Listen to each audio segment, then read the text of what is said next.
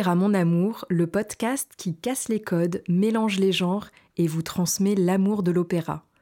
Je m'appelle Charlotte et chaque mois, de véritables amoureux de l'opéra me racontent leurs passions et leurs projets. Parce que l'opéra, c'est magique, ça va avec tout et c'est accessible à tout le monde.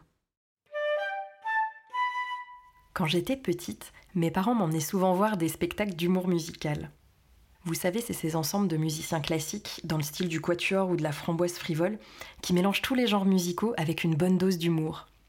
Ils vous font chanter par exemple du Bach en version karaoké, ou ils transforment une chanson paillarde en une véritable performance d'opéra.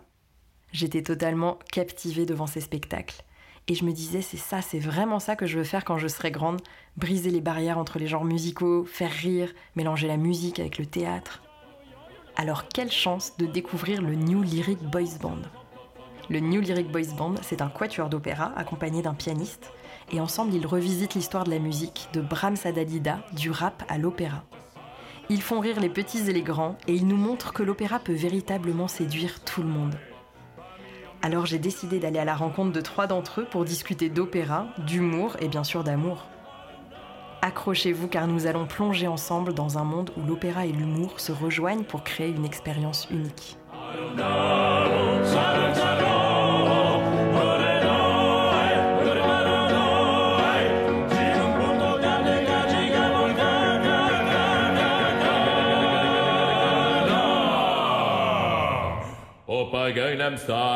Eh bien, donc je suis euh, Christophe Debiaz, baryton. Voilà, j'ai 48 ans donc euh, artiste lyrique euh, à l'Opéra de Lyon et dans, notre quatuor donc, du New Lyric Boys Band.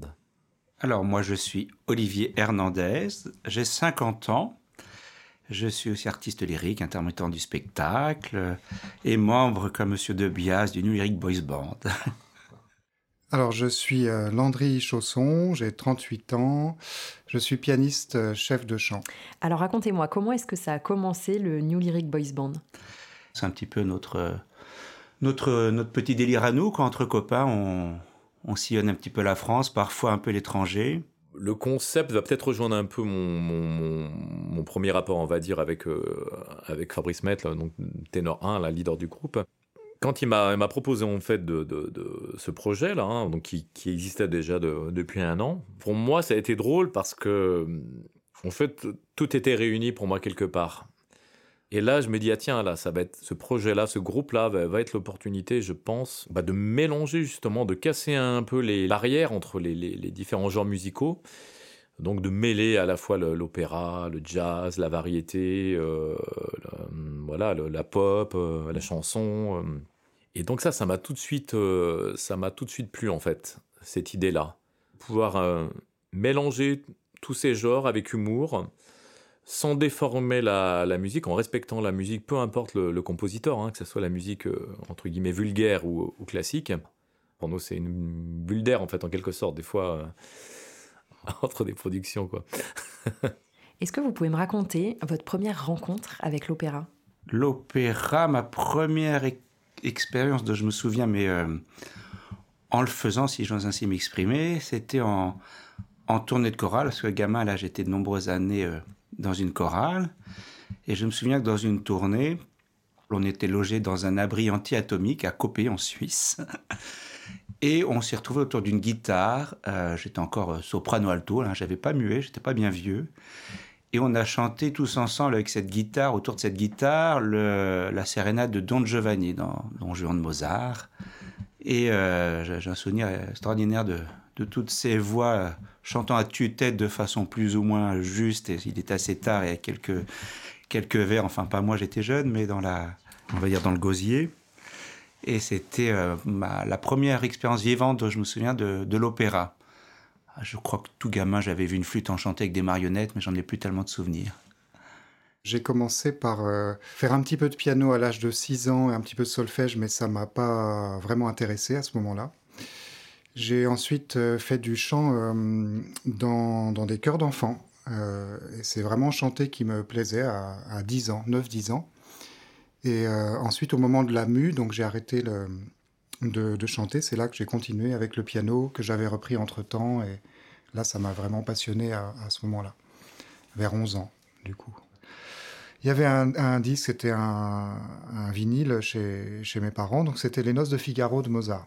J'ai essayé plusieurs fois d'écouter ce disque, mais j'ai jamais pu aller très loin en fait. Jamais, jamais j'ai réussi à vraiment l'écouter. Pourtant, c'est euh, Mozart, voilà, euh, génie. Euh.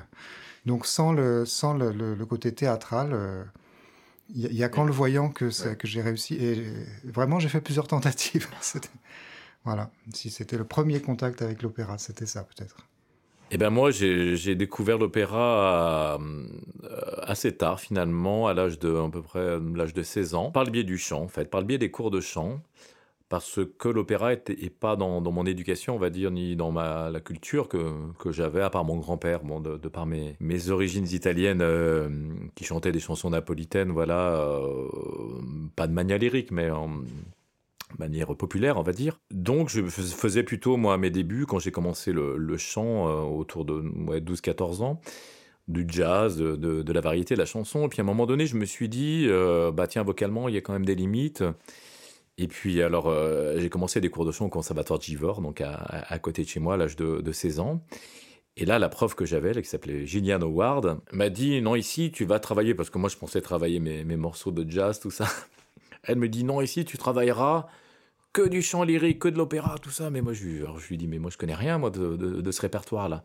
Mais c'est pas grave, t'inquiète pas. Alors elle me passait des disques, des vinyles, tout ça et euh, et euh, alors, ce qui a été pour moi enfin, une vraie révélation, je dirais qu'elle est d'ordre euh, émotionnel, quoi, en fait, par le biais du chant. C'est-à-dire que quand j'ai commencé à travailler un air antique en italien, j'ai enfin entendu ma voix sans imiter quoi que ce soit. Parce que comme je faisais de la chanson, j'étais toujours un peu dans l'imitation. C'est-à-dire je ne chantais pas avec ma, vraie voix.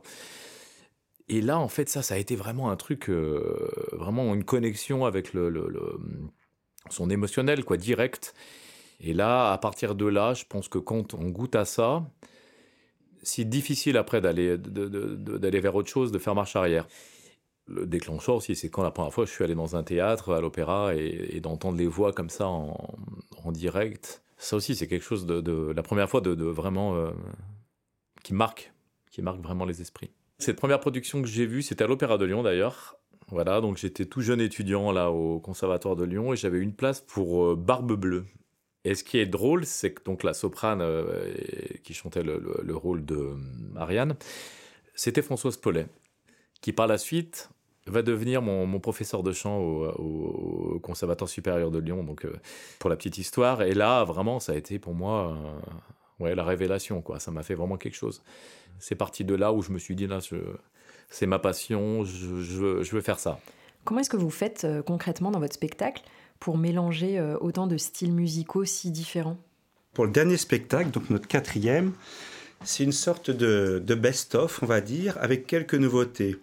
Ça suit quand même essentiellement la, trame du premier spectacle, qui est une histoire de, de la musique, de Bach à Claude François, comme on le dit, là qui se transforme de, Brahms à Dalida, c'est ça maintenant? Mais euh, c'est à peu près cette trame-là, et on, on a changé, par exemple, des fois on regarde la même, la même mise en scène, on, on change un numéro musical, des fois c'est un, un, tout nouveau numéro, on en a quelques-uns du, du deuxième spectacle qui avait été mis en scène par François Rollin. On en a un ou deux du troisième spectacle, pas beaucoup, qui avait été mis en scène par euh, Francis Perrin. Et puis on a quelques nouveautés, notamment celle qui... Euh, le premier chant, c'est une nouveauté là pour le quatrième spectacle. Et Histoire de l'opéra, ça, de Bach à Claude François, de Brahms à Dalida, ça laisse euh, un champ des possibles assez vaste, évidemment. Donc, pour un prochain spectacle, même en gardant le même thème, on pourra se renouveler éventuellement. Alors, humour et musique classique, comment on fait pour, euh, pour que ça matche? En fait, on, ne transforme pas, tant la musique que ça. C'est-à-dire qu'on fait pas de, contre-pied musical en se disant on va, faire euh, un morceau euh, de, Verdi en jazz ou pas forcément. Le contre-pied, on va dire qu'il va être plus dans le jeu théâtral en fait, on, essaye d'être super sérieux. Par exemple, quand on chante Le petit bonhomme en mousse, par exemple, de Patrick Sébastien, là, pour le coup, on le fait un petit peu en, contre-pied musical. C'est-à-dire qu'on le fait un peu en, cavatine de, Verdi, mais on chante ça super sérieux, quoi. Le petit bonhomme en mousse euh, qui s'élance et voilà, très lyrique, avec la voix. Euh, donc, c'est ce qui fait rire les gens, finalement. c'est le contre-pied, c'est-à-dire de chanter très sérieusement, très classique, un truc euh, voilà, qui est drôle.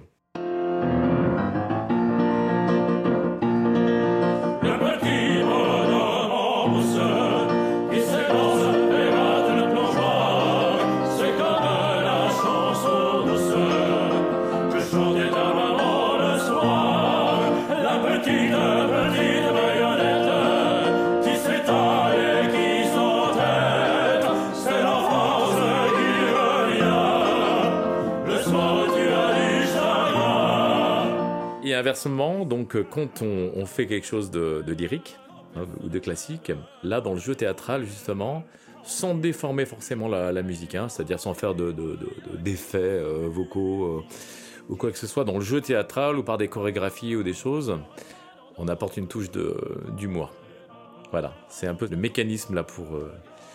Voilà, c'est le décalage. C'est le décalage, voilà. Dans Nabucco, là, le fameux cœur des esclaves, il y a plein de décalages tout, tout le temps voilà. qui, pro qui provoque des rires, alors qu'on chante que quelque chose de, de et on le chante toujours, dans tous les cas, on le chante toujours voilà, très très sérieux, tout ça, mais dans, dans, le, dans le chant, par exemple, pour le, le cœur de Nabucco, on se déplace avec une cape, on se cache sous la cape, à un moment il y en a un qui tombe dans la coulisse, bon voilà. Euh, euh, et donc c'est ce décalage justement qui, qui, fait, qui fait rire, je, je crois. Ouais. Le vos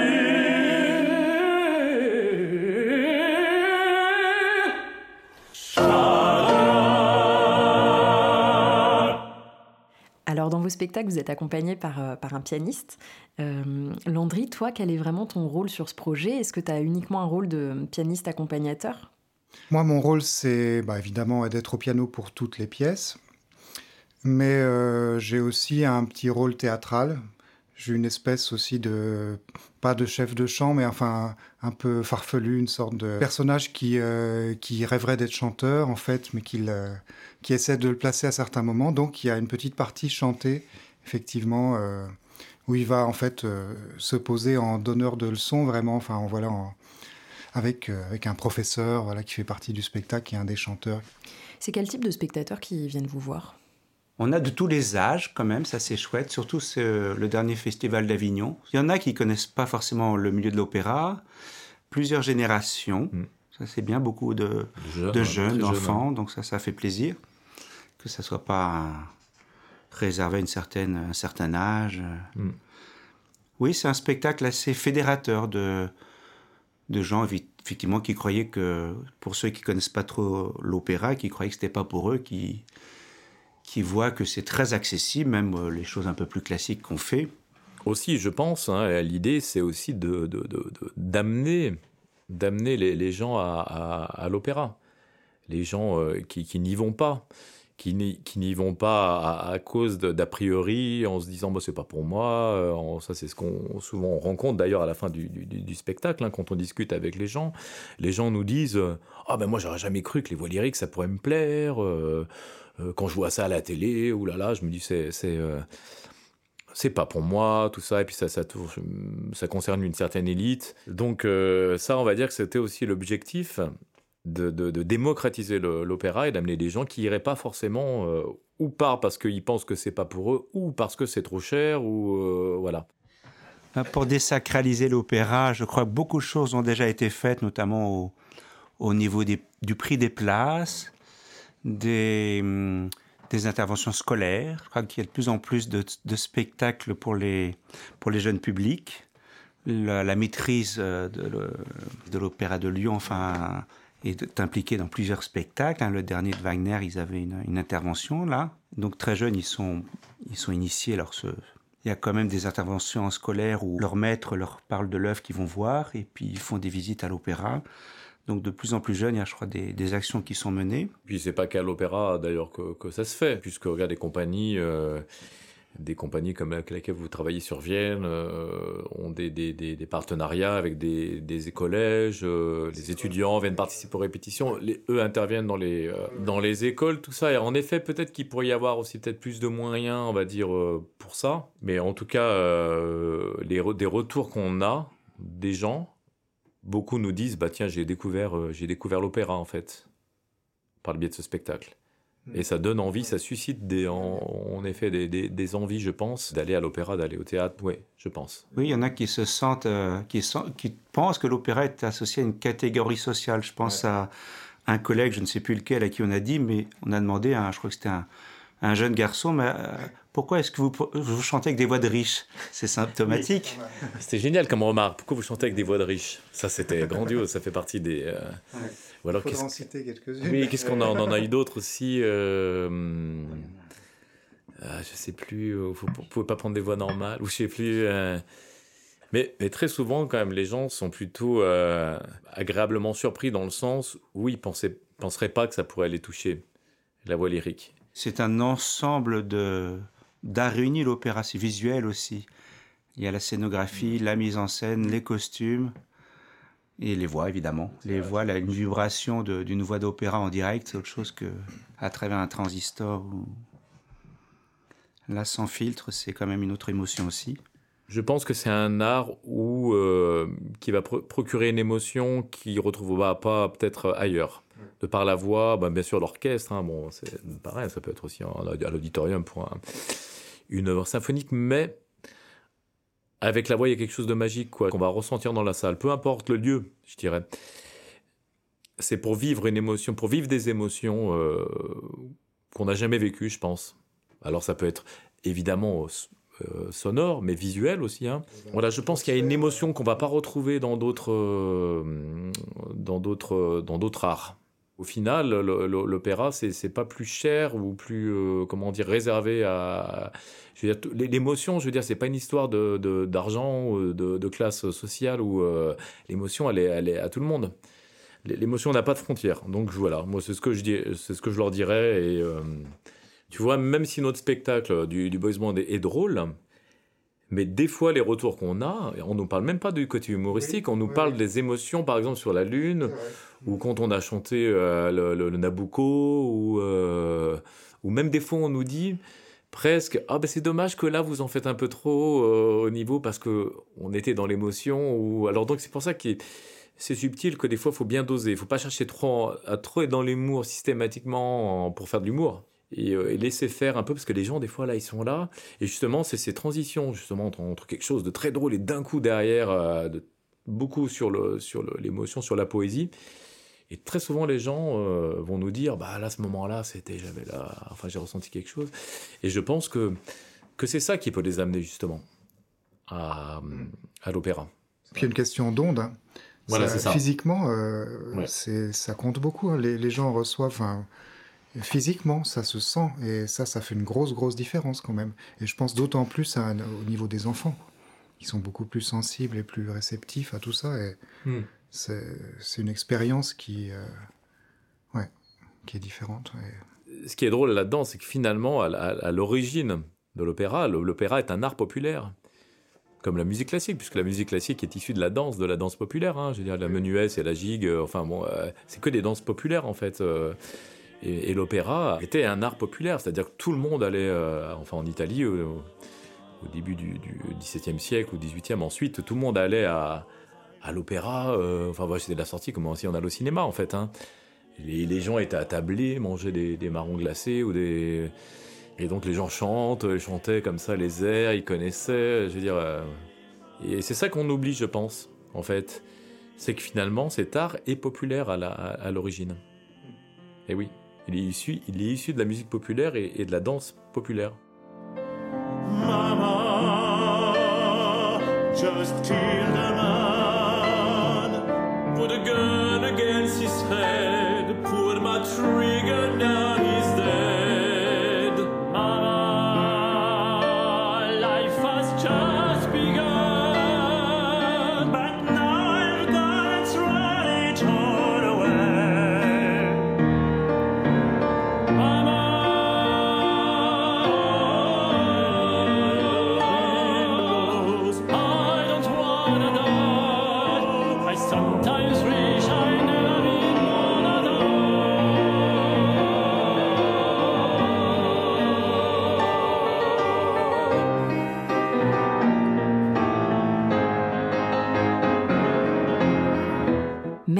À mes invités du jour d'avoir accepté de partager avec nous leur amour de l'opéra.